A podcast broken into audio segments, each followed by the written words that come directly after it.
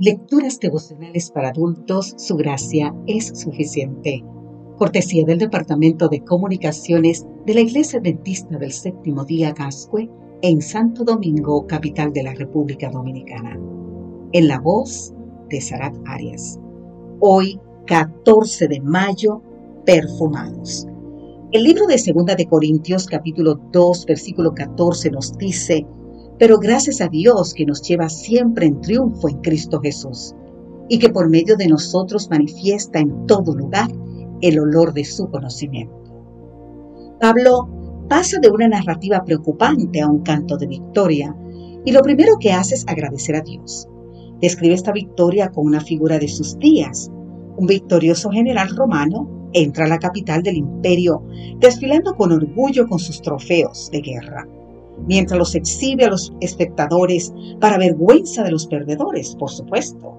A su paso, la gente echaba flores por el camino, mientras que los sacerdotes paganos quemaban especies y movían sus escenarios, en gratitud a Júpiter y Marte por la victoria otorgada.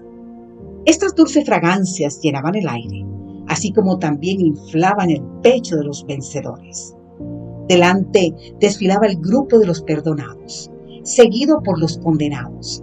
Los perdonados se transformaban después en servidores del imperio. Los cautivos encadenados al final del desfile eran ejecutados como un tributo al conquistador.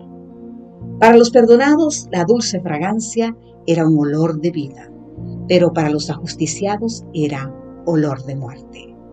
Para Pablo, Dios es el generalísimo, que lo lleva de la cautividad y la muerte a la liberación y la vida. El apóstol describe el olor de esta ofrenda con las mismas palabras utilizadas en el Antiguo Testamento, fragancia y aroma, que caracterizaban los sacrificios ofrecidos a Dios.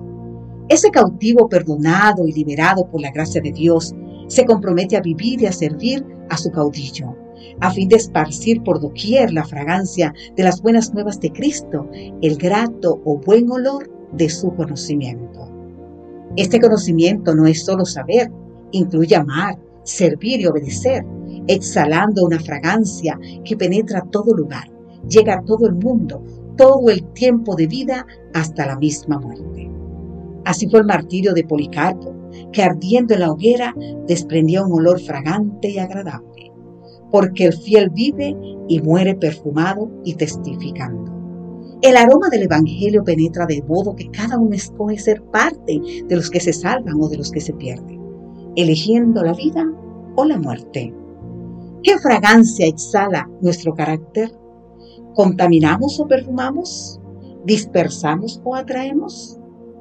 En el don incomparable de su Hijo ha rodeado Dios al mundo entero en una atmósfera de gracia tan real como el aire que circula en el derredor del globo. Querido amigo, querida amiga, todos los que quieran respirar esa atmósfera vivificante vivirán y crecerán hasta la estatura de hombres y mujeres en Cristo Jesús.